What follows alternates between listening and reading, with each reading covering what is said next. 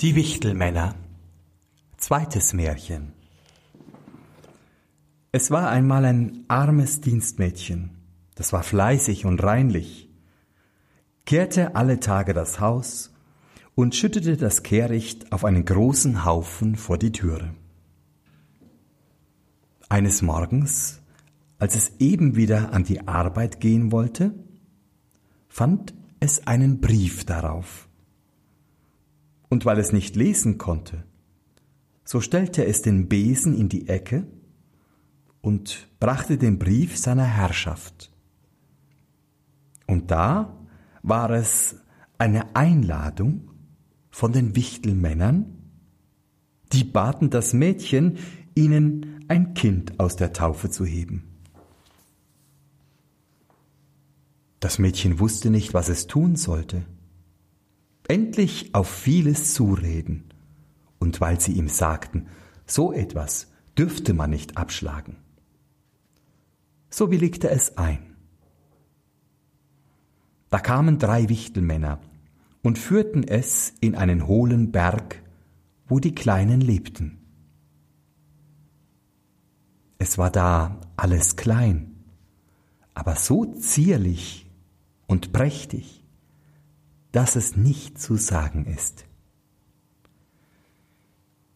Die Kindbetterin lag in einem Bett von schwarzem Ebenholz mit Knöpfen von Perlen.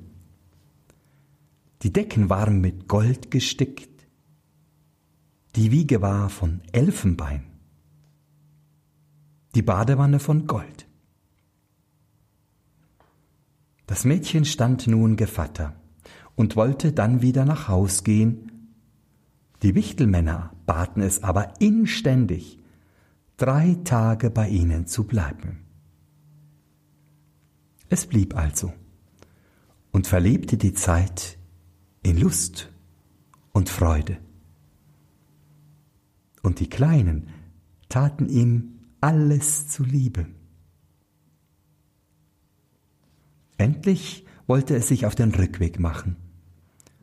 Da steckten sie ihm die Taschen erst ganz voll Gold und führten es hernach wieder zum Berge heraus.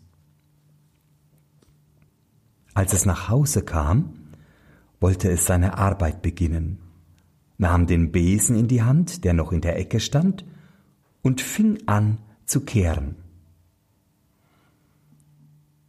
Da kamen fremde Leute aus dem Haus, die fragten, wer es wäre und was es da zu tun hätte.